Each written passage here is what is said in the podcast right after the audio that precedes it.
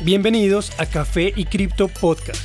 Actualizaciones periódicas del mundo de las criptomonedas en 5 minutos.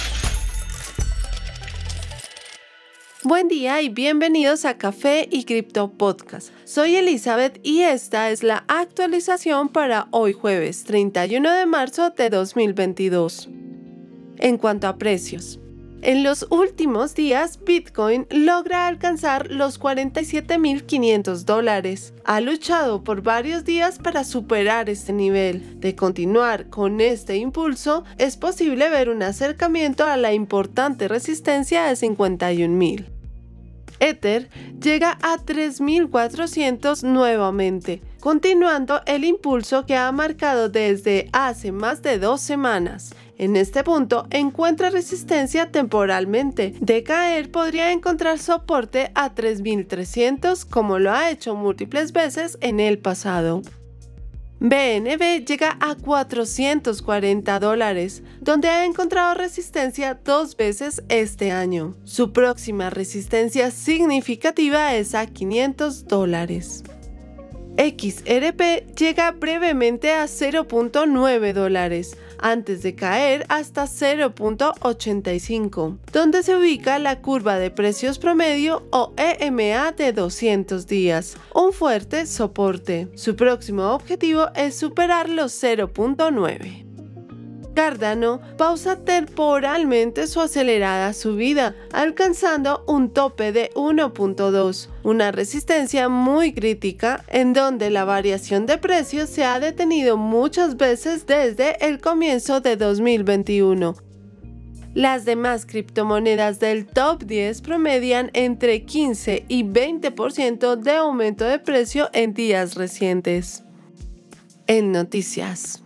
MicroStrategy aparece de nuevo en las noticias, pues su presidente Michael Saylor apareció en Twitter confirmando que la compañía ha adquirido un préstamo para comprar más bitcoins. El banco de Silvergate le dio un préstamo de 205 millones de dólares a MicroStrategy, una subsidiaria de MicroStrategy. El préstamo está asegurado por una cantidad de bitcoin en la cuenta de colaterales de MacroStrategy. El valor en colaterales es de aproximadamente 820 millones en Bitcoin, según fue notificado a la Bolsa de Valores. Vale la pena mencionar que MicroStrategy ya es la compañía pública con más Bitcoin, pues tiene más de 0.5% del Bitcoin total disponible, con 125.051 Bitcoins. Con este préstamo, MicroStrategy planea comprar no solo más Bitcoin, sino también usar los fondos para pagar tarifas e intereses relacionadas con propósitos corporativos de las dos entidades. Saylor dijo,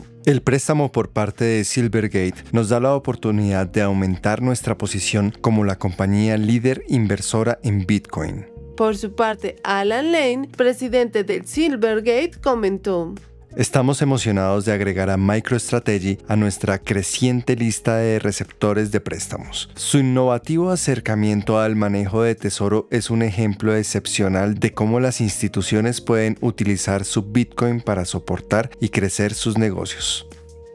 Casi la mitad de la población alemana está motivada a invertir en criptomonedas, según reveló la bolsa KuCoin en un reciente reporte. Según este, 44% de los alemanes están parcialmente motivados a invertir en que las criptomonedas sean parte del futuro de las finanzas. 35% de estos lo harían para generar ganancias pasivas y un 30% consideran cripto como un medio de ahorro serio. Algunos también esperan alcanzar la independencia financiera. En otra nota, alrededor del 16% de la población del país entre 18 y 60 años ya han invertido en cripto y han estado transando por los últimos seis meses. Más información sugiere un creciente interés por parte de la población femenina, pues las mujeres representan el 53% de todos los curiosos en entrar al mercado, mientras el 69% de los que ya han invertido son hombres. Johnny Liu, presidente de KuCoin, dijo al respecto.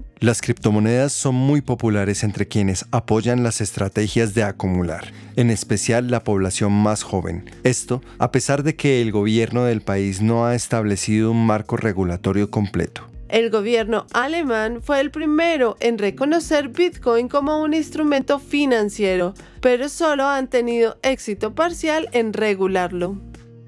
Río de Janeiro empezaría a aceptar Bitcoin para pago de impuestos desde 2023. Esta causa es liderada por el alcalde Eduardo Paez, el presidente de Binance, el exchange con mayor volumen en el mundo. Anunció una nueva oficina en la ciudad, diciendo que el alcalde ya hizo su parte y es hora de que ellos trabajen en la suya. Río de Janeiro empezará oficialmente a aceptar pagos de impuestos en Bitcoin mientras están relacionados con bienes raíces dentro de los límites de la ciudad. Las nuevas leyes pro cripto serán implementadas desde 2023, lo cual fue anunciado por el secretario de Desarrollo Económico, Innovación y Simplificación, Esto pondrá a Río como la primera ciudad en el país en apoyar de forma tan abierta los pagos en Bitcoin. El anuncio dice, para permitir la operación, la municipalidad contratará compañías especializadas en convertir criptoactivos en reales. De esta forma, la autoridad local recibirá 100% del dinero en moneda. El secretario brasilero Pedro Paulo también admitió que el objetivo de la ciudad con la aceptación de criptomonedas es desarrollar un mercado sólido de esta nueva clase de activo en la ciudad. Río también planea involucrar políticas para tokens no fungibles o NFTs a través de varios mercados como las artes, cultura y turismo.